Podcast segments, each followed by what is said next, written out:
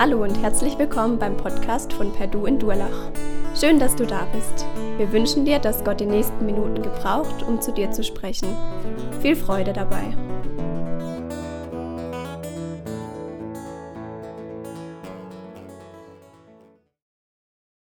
Ja, ihr Lieben, wir kommen heute an das fünfte Kapitel aus dem ersten Johannesbrief. Und es ist ganz entscheidend, dass wir immer wieder uns das vor Augen stellen. Johannes versucht immer wieder die Grundwahrheiten uns vor Augen zu stellen, so auch im letzten Brief wie so eine Zusammenfassung.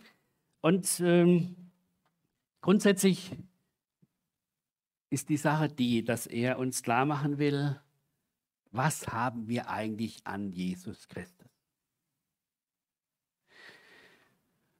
Wenn man auf die Straße ging und so fragen würde, haben Christen Grund zum Jubeln? Was würden die meisten sagen? Naja, der Kirche geht es nicht so gut. Die werden auch nicht gerade immer voller. Und wie viele treten aus der Kirche aus? Und jetzt müssen sie noch einiges verkaufen. Die fetten Jahre sind vorbei. Die Konkurrenz wird immer größer. In einer, einem Fokusbericht wurde so gesagt, der Sinnmarkt, der Sinnmarkt ist heiß umkämpft und die christlichen Kirchen sind ein Anbieter unter anderem. Da vertritt der Psychologe den Seelsorger, die Talkshow, die Beichte und hinzu kommen so viele Religionsanbieter neben Muslimen, Buddhisten, Esoterik und müssen sich nicht da die Christen etwas einfallen lassen. Vor allem, was macht sie so anders, so einzigartig gegenüber den anderen? Und genau da setzt Johannes ein. Als Geliebte Gottes leben in der Gewissheit, wer Jesus hat, das Leben. Und die Frage, die sich uns stellt, ist ja diese, wie sieht das Leben mit Jesus aus? Ist das ein rosiges Leben? Ist das ein einfaches Leben? Ist das ein schönes Leben? Ja, ist das ein Leben zum Jubeln? Ich denke ja, aber es ist immer wieder eine Herausforderung und das ist das Erste, was uns im Anfang dieses Kapitels vor Augen gestellt wird. Äh, ich lese uns die ersten, fünf, ersten sechs Verse vor. Äh, da wird uns gezeigt, als Geliebte Gottes können wir durch den Glauben über die Welt siegen. Jeder, der da glaubt, dass Jesus der Gottgesalbte, der Christus, der Messias ist, der ist aus Gott geboren. Und jeder, der seinen Vater liebt, liebt auch dessen Kinder. Daran erkennen wir, dass wir die Kinder Gottes lieben, wenn wir Gott lieben und seine Gebote erfüllen. Denn darin besteht die Liebe zu Gott, dass wir seine Gebote halten und seine Gebote sind nicht schwer, nicht drückend oder belastend. Denn alles, was aus Gott geboren ist, überwindet die Welt und dies ist die Siegesmacht, welche die Welt überwunden hat, unser Glaube. Wer anders aber ist es, der die Welt überwindet, außer dem, welcher glaubt, dass Jesus der Sohn Gottes ist. Das ist das Große. Wir sind solche, die als Geliebte Gottes über die Welt siegen können. Die Frage, die sich ja immer wieder bei uns stellt, ist dieses, was heißt das, siegen über die Welt? Das Erste, was uns damit klar wird, wir stehen in einem Kampf, wir stehen in einem geistigen Kampf und doch sind wir auf der Seite des Siegers. Und unser Kampf ist einerseits, so sagt es Johannes, gegen die Welt, also die Verlockungen dieser Welt, die Genusssucht, wir haben das gehabt in Kapitel 2, die gierigen Augen und die, der Geltungsdrang, der uns immer wieder neu hier begegnen will. Und dann versucht der Teufel mit seinen Einschüchterungen uns immer wieder mürbe zu machen und uns klar zu machen, das mit Jesus, das klappt doch sowieso nicht so richtig. Nimm dein Leben selber in die Hand und dann wird es recht. Und dann haben wir noch diese Situation, dass uns die Sünde, diese Rebellion gegen Gott immer wieder anfechten will und uns in Frage stellt, dass Gott es so gut mit uns meint. Das ist der Kampf, in dem wir stehen, jeden Tag neu. Und manchmal denken wir, muss das so sein? Soll das so sein? Warum ist das so? Es ist deshalb so, damit wir in der echten Abhängigkeit von Gott, von Jesus bleiben. Hier wird klar gemacht, wir haben von uns aus überhaupt keine Chance zu siegen, wenn wir das bedenken, sondern nur der, der aus Gott geboren ist, der uns zu dieser Gewissheit führt, dass Jesus der Sieger ist, der kann Sieg haben. Manchmal stehen wir als Christen so da, als ob das so wäre, als ob Jesus gar nicht der Sieger ist in unserem Leben. Manchmal sind wir in der Situation, dass wir sagen, Mensch, jetzt bin ich schon wieder in diese Sünde gefallen. Jetzt bin ich schon wieder hier, habe ich hier versagt. Und deshalb sagt Johannes, die Voraussetzung ist, dass Jesus Christus dein Erlöser geworden ist und du von neuem geboren bist, so wie es Johannes damals äh, berichtet von dem Gespräch mit Nikodemus in Johannes 3. Du musst von neuem geboren werden aus Wasser und Geist, aus dem das Gottes Geist in dir Wohnung nimmt. Und dann kannst du den Sieg Jesu in Anspruch nehmen. Und hier wird eigentlich das klar gemacht in diesen äh, Versen, dass, wir kommen gleich noch drauf, dass es so entscheidend ist, Wer ist für uns Jesus? Ist Jesus für uns einer, der uns hilft, dass wir ein bisschen besser leben können? Ist Jesus der, ja, der ein toller Mensch war und der uns viel vorgelebt hat? Oder ist Jesus der, der vom Vater gekommen ist, der Mensch geworden ist, der uns erlöst hat und durch den wir den Sieg haben dürfen, durch den wir Sieger sein dürfen, denn er hat den Teufel besiegt. Wie geschieht das?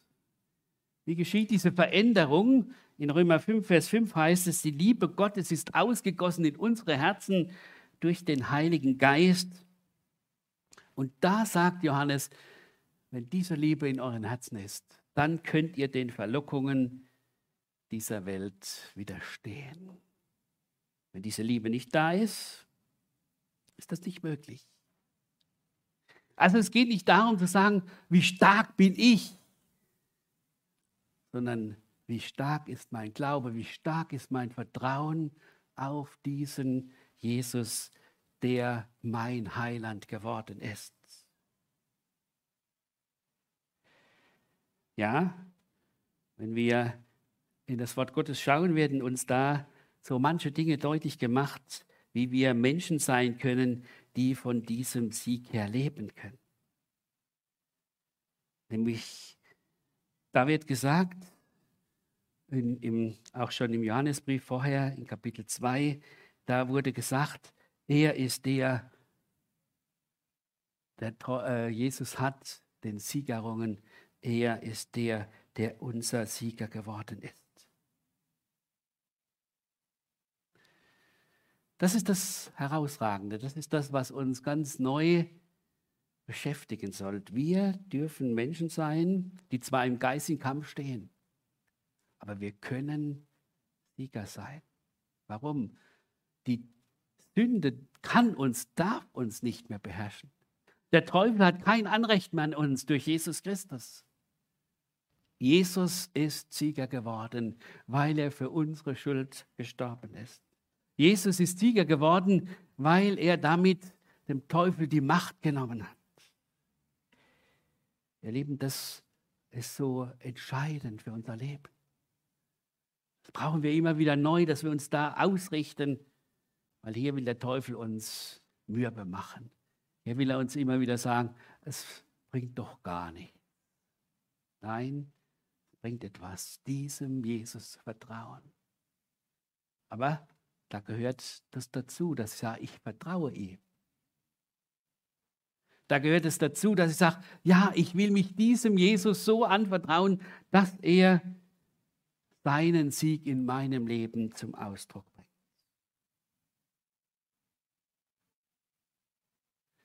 Glaube heißt, ich vertraue diesem Sieg. Unser Glaube ist der Sieg, der die Welt überwunden hat. Die anderen Weltanschauungen und Religionen, sie haben diese Ausrichtung nicht. Denken wir zum Beispiel an den Koran. Der Koran sagt, Gott hat keinen Sohn. Jesus Christus, der Sohn der Maria, ist nur der Gesandte Gottes und sagt nicht von, sagt nicht von Gott, er sei in einem Drei. Er ist darüber erhaben, einen Sohn zu haben. Ja? Dieser Erlöser, dieser Retter gibt es letztlich nicht im Koran. Auch lehrt der Koran, Gottes Sohn wurde nicht gekreuzigt. Sie haben ihn nicht getötet, auch nicht gekreuzigt, vielmehr erschien ihnen ein anderer ähnlich. Da hat sich auf einmal jemand anders sozusagen angeboten. Der Koran ehrt Jesus als Gesandten Gottes, aber er leugnet Jesus, dass er der Sohn Gottes ist. Dass Gott, dass Jesus für uns sterben musste als Sühne, damit wir wieder in Verbindung mit Gott kommen können. Und Johannes hat dazu geschrieben in 1. Johannes 2, wer ist ein Lügner, wenn nicht der, der leugnet, dass Jesus der Christus ist? Das ist der Antichrist, der den Vater und den Sohn leugnet. Wer den Sohn leugnet, der hat auch den Vater nicht. Wer den Sohn bekennt, der hat auch den Vater. Wie können wir siegen? Nochmal zwei Dinge, die uns hier vor Augen gestellt werden. Wir können siegen, wenn wir von der Liebe Gottes uns bestimmen lassen. Diese Liebe Gottes führt dazu, dass wir Menschen sind, die dann auch die anderen lieben können, weil wir von dieser Liebe Gottes immer wieder neu erfüllt sind. Das ist eigentlich der Grund zum Jubel. Gottes Liebe ist so groß, dass er uns Jesus Christus gegeben hat. Und dennoch gehört das andere auch dazu. Wer Kind Gottes ist, wer von der Liebe Gottes geprägt ist, der will doch diesem Gott leben und ihm dienen. Das ist so, wie man das bedenkt. Äh, ich erlebe das jetzt immer mal wieder so bei meinen Enkeln. Ähm, wenn die einem zugetan sind, sind sie eher bereit, dann auch zu gehorchen. Ja? Und meistens geht es beim Opa natürlich viel besser als wie bei den Eltern. Die sind ja nicht so lang, da ist man nicht so lang. Ja? Aber das ist eigentlich so diese Sache, wo man immer wieder, äh, wo einem immer wieder so freut. Da hat Opa das und jenes, ja. Und eigentlich klar gemacht wird, das ist diese Liebe, die dazu führt, dass Gemeinschaft da ist, die dazu führt, dass ich sage, ich will das tun, ich will dem äh, nicht ähm, betrüben, sondern er soll sich freuen. War folgende Situation, äh, ich habe so eine kleine Drohne und habe sie dann mit unserem Enkel fliegen lassen und habe natürlich, weil ich das nicht oft mache, äh, die Drohne ist irgendwo hingeflogen und war dann weg. Ja? Gut, äh, wir haben dann versucht, sie zu suchen. Ähm, und ich habe gemerkt, wie unser Pablo, das hat ihm, ah, Opa, wir müssen die doch finden, du hast die doch, äh, das ist doch gut für dich, dass du, äh, also wir haben versucht, sie zu, suchen, aber wir haben sie nicht gefunden. das Schönste war für mich nachher, am Schluss, bevor wir uns verabschiedet haben, hat er gesagt, Gil Opa, für dich ist die Drohne nicht so viel wert. Sag ich, wenn das dir hilft, dass du dann darüber wegkommst, dann soll das auch so sein. Ja? Aber was sollte damit deutlich werden? Es sollte deutlich werden, er hat sich Gedanken gemacht, wie ich mich fühle, dass jetzt da was weg ist. Und so sollen wir es machen mit unserem Gott und Heiland Jesus Christus. Wir machen uns Gedanken, wie fühlt sich Gott mit dem, wie wir leben? Und machen wir uns überhaupt noch so Gedanken? Ja? Oder geht es uns eher darum, Gott muss sich Gedanken machen, wie wir gut leben können? Ja? Das ist ja oft so diese Denkweise. Und deswegen äh, kommen wir zu dem zweiten Punkt, der uns nochmal vor Augen stellt, wie entscheidend es ist, dass Gott der, dass Jesus der ist, der Gottes Sohn, wahrer Gott und wahrer Mensch ist. Ich lese uns 1. Johannes 5 von Vers 6 bis 12.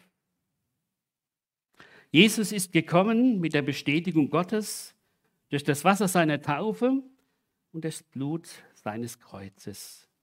Nicht nur durch das Wasser, sondern durch das Wasser und das Blut. Der Geist bestätigt uns das, denn der Geist Gottes ist die Wahrheit.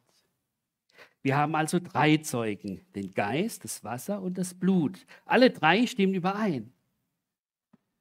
Wenn wir schon menschliche Zeugen Glauben schenken, wie viel mehr dann dem Zeugnis Gottes? Gottes Aussage hat ungleich größeres Gewicht, zumal er damit für seinen Sohn eingetreten ist. Wer an den Sohn Gottes glaubt, weiß in seinem Innern, dass wahr ist, was Gott sagt. Wer es nicht glaubt, macht Gott zum Lügner, weil er nicht wahrhaben will, was Gott über seinen Sohn gesagt hat. Und was bedeutet das für uns?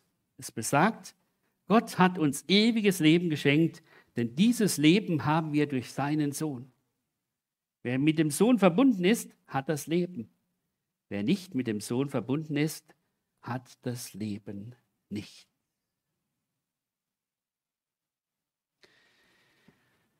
Als Geliebte Gottes erkennen wir in Jesus den Gesandten Gottes, der uns ewiges Leben gegeben hat. Das ist der Zentralpunkt, der uns hier begegnen soll und der ähm, eigentlich das ist, was den ganzen Brief immer wieder ausmacht. Die Gottessohnschaft ist bezeugt. Jesus kam vom Vater in diese Welt er wurde Mensch, er war der, der sündlos blieb als Mensch und der für unsere Sünden gestorben ist. Und das ist dreifach bestätigt. Bei seiner Taufe bestätigt Gott, dies ist mein lieber Sohn, an dem ich wohlgefallen habe. Bei seinem Erlösungstod, da war es so, da fragt der hohe Priester, ich beschwöre dich bei Gott, bist du der Christus, der Sohn Gottes? Jesus sagt ganz einfach, du sagst es. Und das war sein Todesurteil. Was bedürfen wir andere Anklage? Er hat Gott gelästert. Genau das ist immer wieder die Sache. Das wollen die Menschen nicht wahrhaben. Jesus ist der von Gott Gesandte. Und über ihm am Kreuz stand die Todesursache. Dies ist Jesus, der Judenkönig.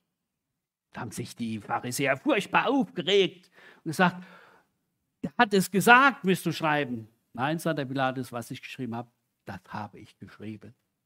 Und damit ist ein ganz klares Bekenntnis, Jesus ist der Christus oder das ist der Christus, der Judenkönig, das ist der Messias, der Gesandte Gottes, der von Gott gekommen ist. Und der Heilige Geist, er bezeugt Jesus Christus, so hat es Jesus den Jüngern vorausgesagt in Johannes 15, Vers 26. Wenn aber der Tröster kommen wird, den ich, senden, den ich euch senden werde vom Vater, der Geist der Wahrheit, der vom Vater ausgeht, der wird Zeugnis geben von mir. Das ist Johannes so entscheidend wichtig. Wisst ihr, dass ihr durch Jesus Christus das ewige Leben habt? Nicht in dem Sinn, vielleicht kriege ich es mal, ich glaube ja dran, das könnte ja vielleicht sein.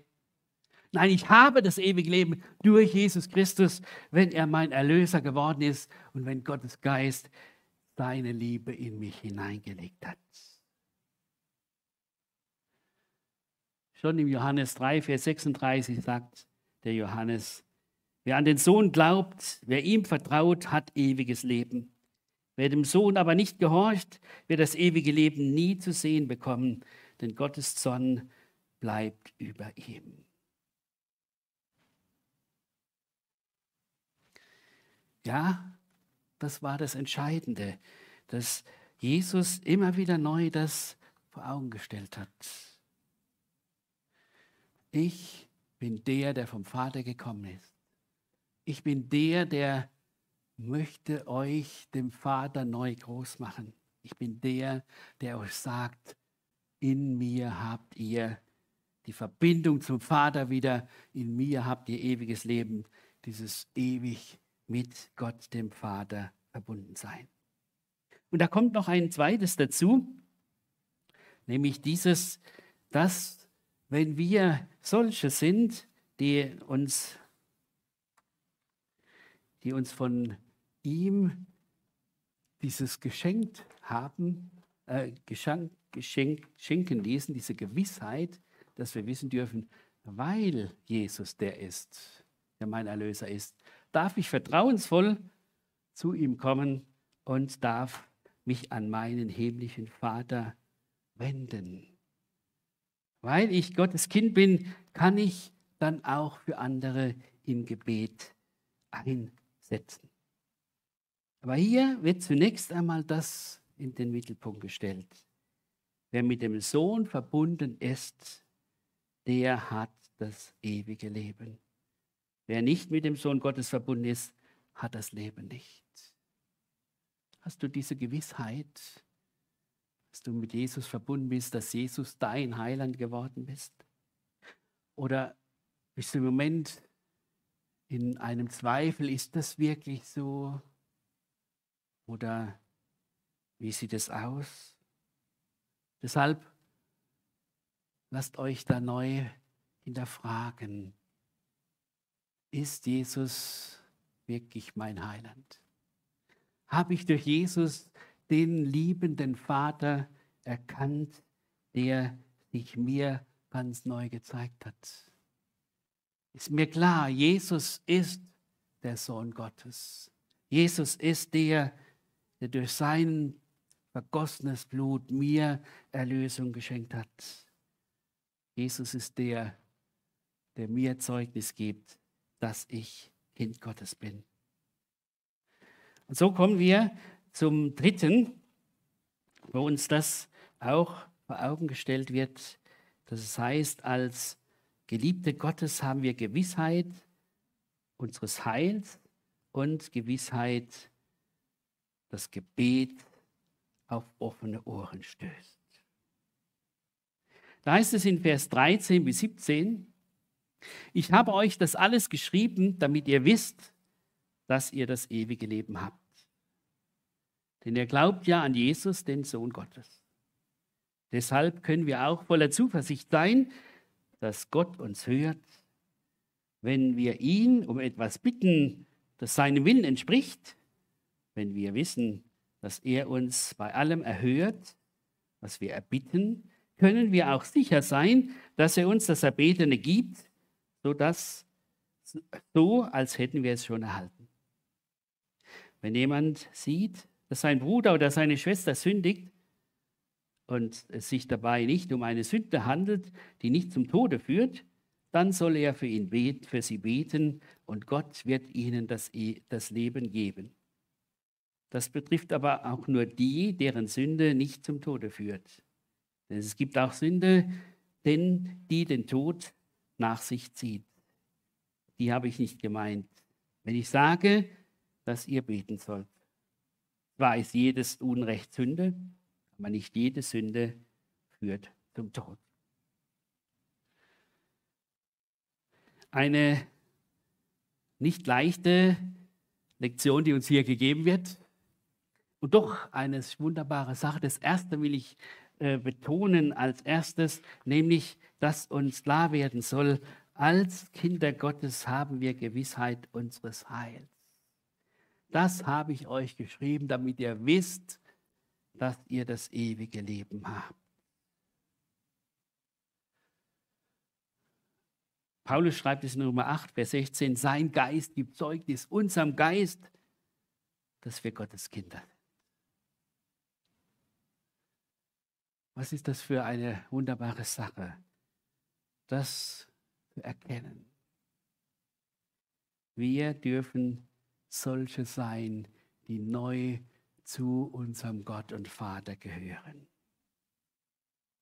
Von Natur aus sind wir Geschöpfe Gottes, durch Jesu Erlösung sind wir wieder Kinder Gottes. Das ist die neue Möglichkeit, die uns Gott durch Jesus, durch Jesus Christus gegeben hat. Die Frage ist ja, haben wir diese Gewissheit?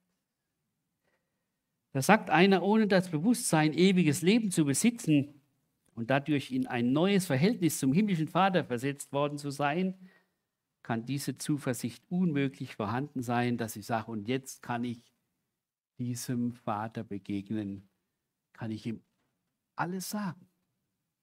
Ja? Wie sieht mein Verhältnis zu meinem himmlischen Vater aus? Bin ich der, der nur bittet und sagt, oh, ich brauche das, ich brauche das, ich brauche das? Oder bin ich der, der sagt, Vater, ich freue mich, dass ich mit allem zu dir kommen darf. Ich danke dir, dass du mich so gemacht hast. Ich danke dir, dass du mir immer wieder neu deutlich machst, dass du es gut mit mir meinst.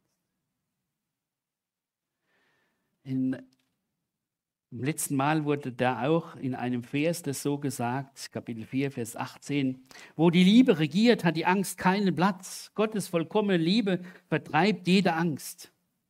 Angst hat man nämlich dann, wenn man mit einer Strafe rechnen muss. Wer sich also noch vor dem Gericht fürchtet, bei dem ist die Liebe noch nicht zum vollen Durchbruch gekommen. Der tiefste Grund für unsere Zuversicht liegt in der Liebe Gottes zu uns.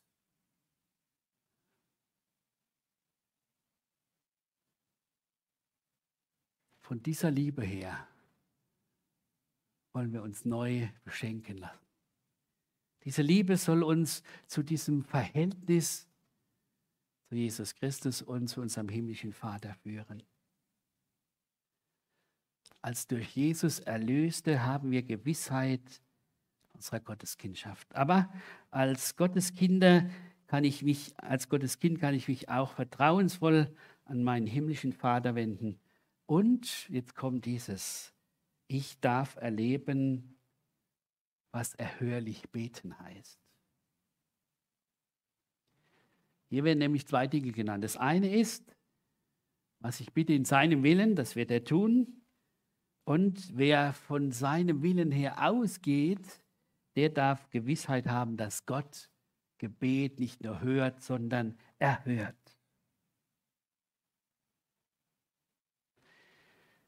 Da treten immer wieder zwei Fragen auf, die uns beschäftigen.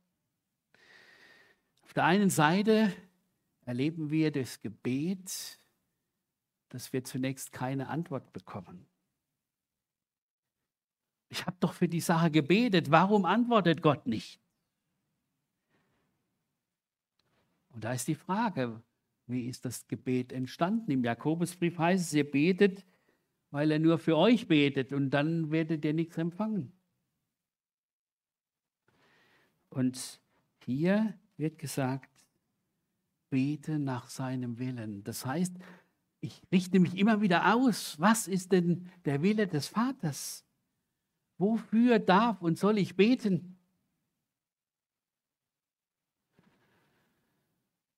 Und da ist ja dann die Frage, wie bekomme ich heraus, was Gottes Wille ist, um in seinem Willen erhörlich zu beten. Ich denke, deswegen brauchen wir Gottes Wort. Deswegen brauchen wir immer wieder die Ausrichtung vom Wort Gottes, um den Willen Gottes zu erfahren, im ganz persönlichen, aber auch im allgemeinen. Was ist Gottes Wille? Zum Beispiel, Gott will, dass alle Menschen gerettet werden und zur Erkenntnis der Wahrheit kommen. Also, Gottes Wille ist, den Menschen diese Wahrheit von Jesus Christus weiterzugeben. Aber dann oft auch so ganz persönliche Dinge, wo uns auf einmal klar gemacht wird, vielleicht durch ein Wort Gottes oder im Gebet, das ist jetzt dran. Oft ist es aber so, dass es nicht sofort kommt, sondern dass dieses Beten ein Ringen ist. Ich hatte letztens jemanden besucht und er sagte, Sie sind jetzt genau richtig gekommen. Jetzt ist mir wieder klar, dass Gott mich nicht einfach alleine gelassen hat. Aber ich habe eins gemerkt, ich brauche Geduld, dass ich bereit bin zu warten, bis Gott mir zeigt, wie gut er es mit mir meint. Das ist vielleicht auch dein Problem, dass du nicht die Geduld hast, bis Gott antwortet. Und wir haben doch immer wieder neu das so erlebt, auch in unserer Gemeinde, da wo wir im Gebet vor den Herrn gestanden sind und dran geblieben sind, haben wir erfahren, dass er uns Wege gezeigt hat. Und wir die dann auch gehen durften im Glauben. Jesus selber hat in seiner Verbindung mit seinem Vater das oftmals so weitergegeben. Vater, ich danke dir zum Beispiel, dass du mich erhört hast. Ich weiß, dass du mich alle Zeit hörst. So sagt es in Johannes 11, wo es um die Auferstehung des Lazarus geht. Im Hören auf den Vater erleben wir, was wir beten sollen. Eigentlich müssten wir ja sagen, braucht man doch gar nicht beten. Weil in Matthäus 6, Vers 8 heißt es, euer Vater weiß, was ihr bedürft, ehe ihr dafür betet. Also brauchen wir doch nicht beten. Doch, wir sollen und wir, wir brauchen das Gebet aus drei Gründen.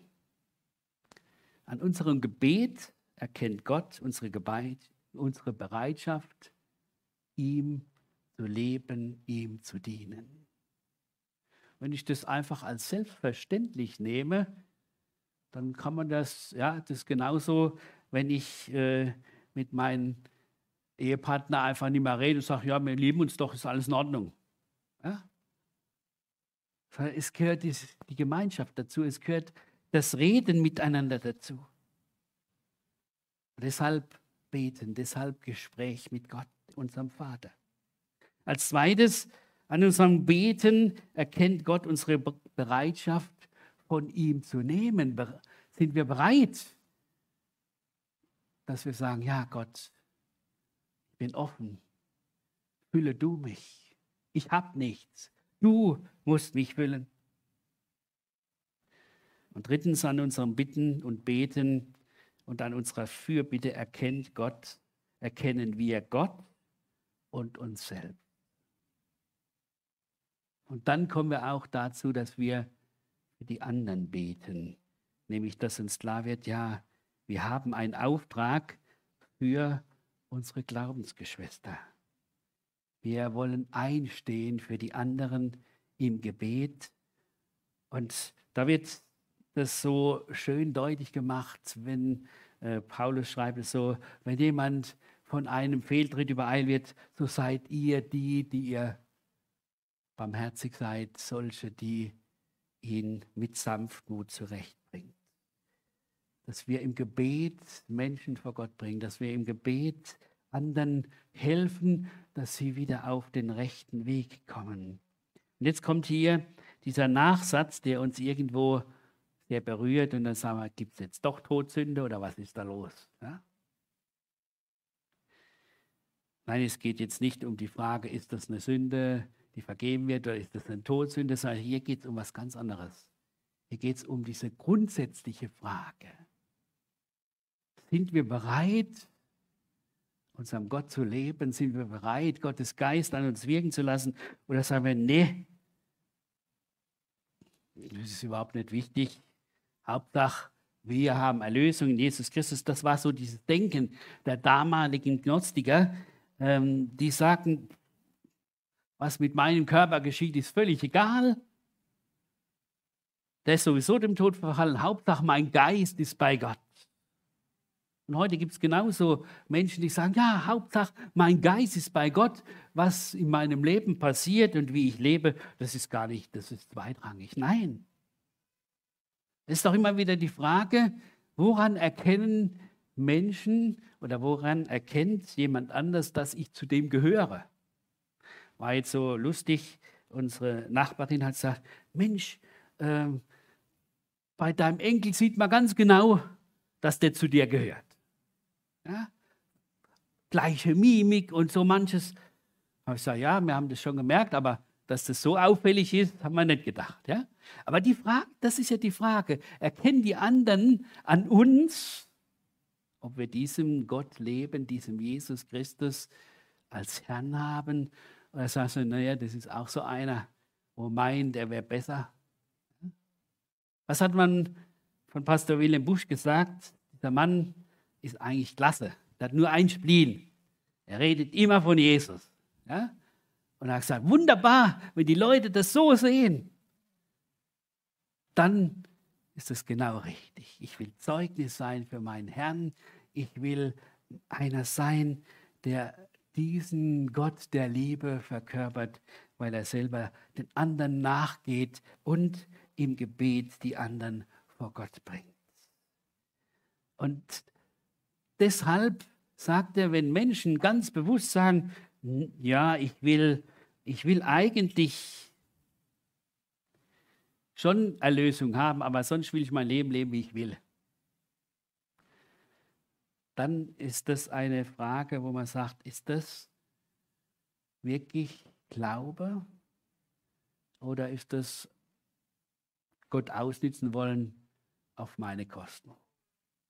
Und da sagt Johannes, das müsst ihr schon unterscheiden. Wie sieht es aus mit dem Einzelnen? Will er überhaupt mit Jesus, mit Gott gehen oder will er sein eigenes Leben leben?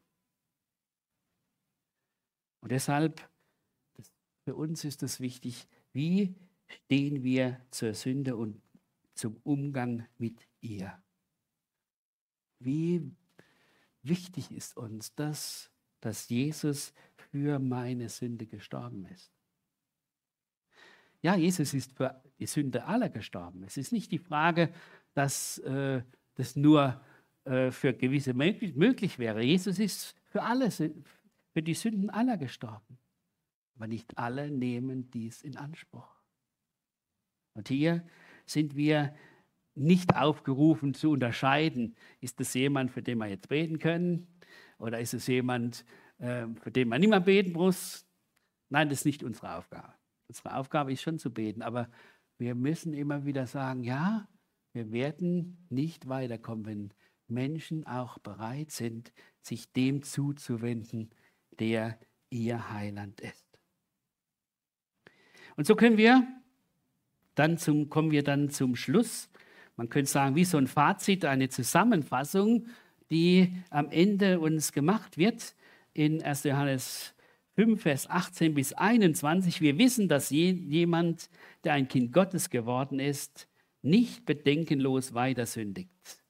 Denn wer von Gott gezeugt ist, worden ist, hütet sich vor der Sünde und der Böse tastet ihn nicht an. Wir wissen, dass wir von Gott stammen und dass die ganze Welt um uns herum vom Bösen beherrscht wird. Und wir wissen, dass der Sohn Gottes gekommen ist und uns fähig gemacht hat, den einzig wahren Gott zu erkennen. Mit ihm, der die Wahrheit ist, sind wir durch Jesus Christus verbunden. Er ist der wahre Gott und das ewige Leben. Kinder, hütet euch vor den falschen Göttern. Am Schluss nochmal eine dreifache Gewissheit. Die erste Gewissheit, wir sündigen nicht mehr bedenkenlos und wissen, dass wir vor dem Bösen bewahrt sind. Das sind die zwei Dinge, die zusammengehören. Das eine ist, was ich vorhin schon gesagt habe, es geht darum, dass ich sage, ich will meinem Herrn leben. Ich bin nicht mehr in der Rebellion gegen Gott, sondern ich lebe ihm zu. Wenn ich da und dort in Sünde falle, dann ist es ein Ausrutscher. Dann will ich zurück in die Gemeinschaft mit dem Vater. Wir sündigen nicht mehr bedenkenlos. Und das Zweite, was dazugehört, ist, wir sind nicht mehr in der Sünde verhaftet, gefangen. Menschen, die nicht Jesus Christus als Erlöser haben, die können gar nicht anders. Sie sündigen. Ja? Und auf der anderen Seite, wir wissen, wenn wir Jesus Christus als unseren Herrn haben, kann der Böse uns nicht mehr antasten. Ja, er geht umher wie ein Brüller Löwe. Ja, er versucht uns immer wieder neu äh, in Unruhe zu bringen, aber er kann uns nicht antasten im Sinne von, dass er uns von Jesus wegreißen kann. Wir sind auf der Seite des Siegers. Das soll hier nochmal deutlich werden. Und ihr Lieben, das ist eine so entscheidende Sache für unser Leben, zu sagen, der Teufel kann und darf uns nicht mehr beherrschen. Er darf uns zwar anfechten, aber er kann und darf uns nicht mehr beherrschen, denn Jesus ist der Sieger. Und das Zweite, was hier deutlich wird, wir sind aus Gott Geborene. Wir stammen von Gott. Wir haben eine andere Existenz, eine neue Existenz durch Jesus Christus. Neue Kreatur. Das Alte ist vergangen, Neues ist geworden. Und trotzdem sind wir in einer Umgebung, in einer Welt, die vom Bösen, vom Teufel beherrscht ist. Das macht uns immer wieder zu schaffen. Aber ihr Lieben, es ist doch was Wunderbares, wenn wir wissen, wir dürfen hier auf der Seite des Siegers sein. Und es soll uns ganz neu auch gelassen machen. Ja, in dieser Welt ist vieles, was uns Not bereitet. In dieser Welt ist vieles, was wir nicht verstehen. Aber in dieser Welt ist einer, der die Welt überwunden hat, Jesus Christus. Und wir sind solche, die aus ihm heraus leben dürfen. Als ich letztens im Altenheim äh, Dienst getan habe, da war es so am Anfang so eine schlechte Stimmung, ähm, dass ich gesagt, ja, habe ich gesagt, ich werde heute über die Liebe Gottes sprechen. Und dann sagt die eine Frau, ja, von wegen Liebe Gottes, man in diese Welt schaut und so. Und dann habe ich gesagt, wartet mal ab, ich versuche euch das klar zu machen. Und dann am Schluss hat sie sich bedankt und gesagt, danke, jetzt kann ich wieder besser in die Zukunft. Einfach dieses Erkennen, ja, wir, wir stehen in dieser Welt, aber Gott ist nicht schuld daran, dass es so aussieht, sondern der Mensch. Aber Gott will hineinwirken in diese Welt und wir sind damit hineingenommen. Und dann am Schluss nochmal dieses, wir sind erlöst durch Jesus, der uns den wahren Gott vermittelt hat. So ist er wahrhaftig Gott und verkörpert das ewige Leben, das wir durch ihn haben.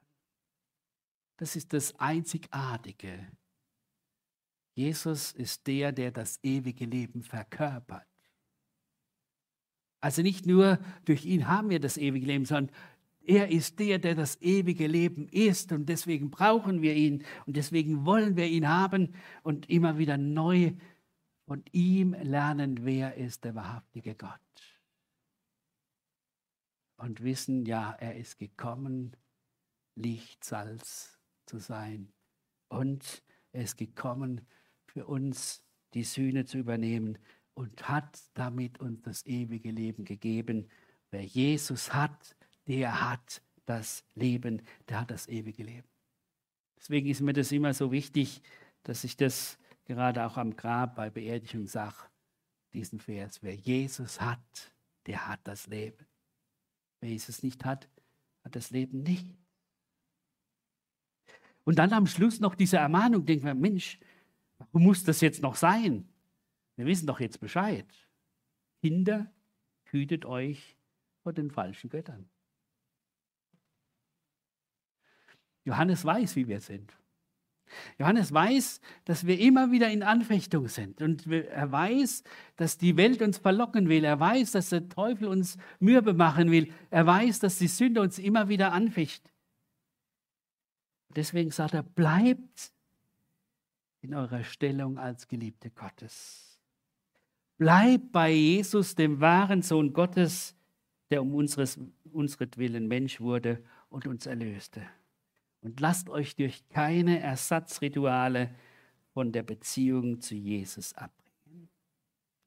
Es gibt heute so viele Dinge, wo man sagt, du musst das und das machen, dann wirst du ein Christ sein, der nur noch Sieg erlebt. Nein, wir bleiben in dem Kampf.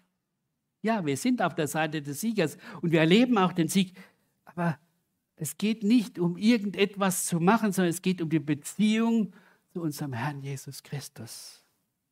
Und das mögt der Herr uns schenken, dass wir uns da von nichts abbringen lassen, sondern wissen, er ist der, durch den wir alles haben, was wir brauchen, im Leben und im Sterben.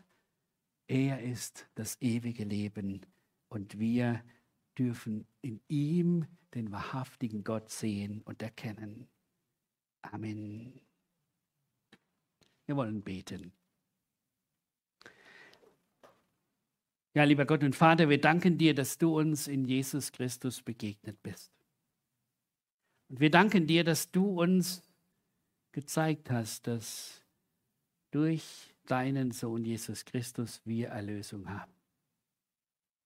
Wir danken dir, dass du deine Liebe in unser Herz hineingelegt hast durch deinen Geist.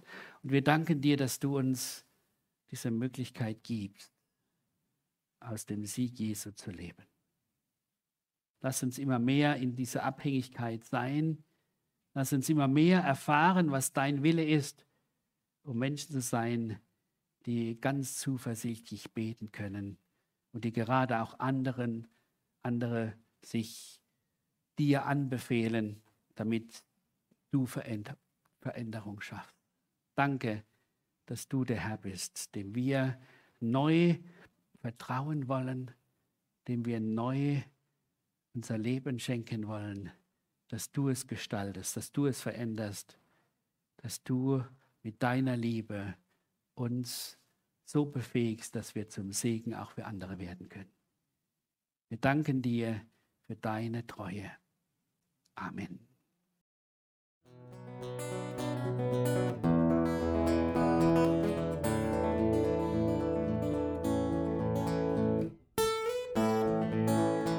Wir hoffen, der Podcast hat dir weitergeholfen.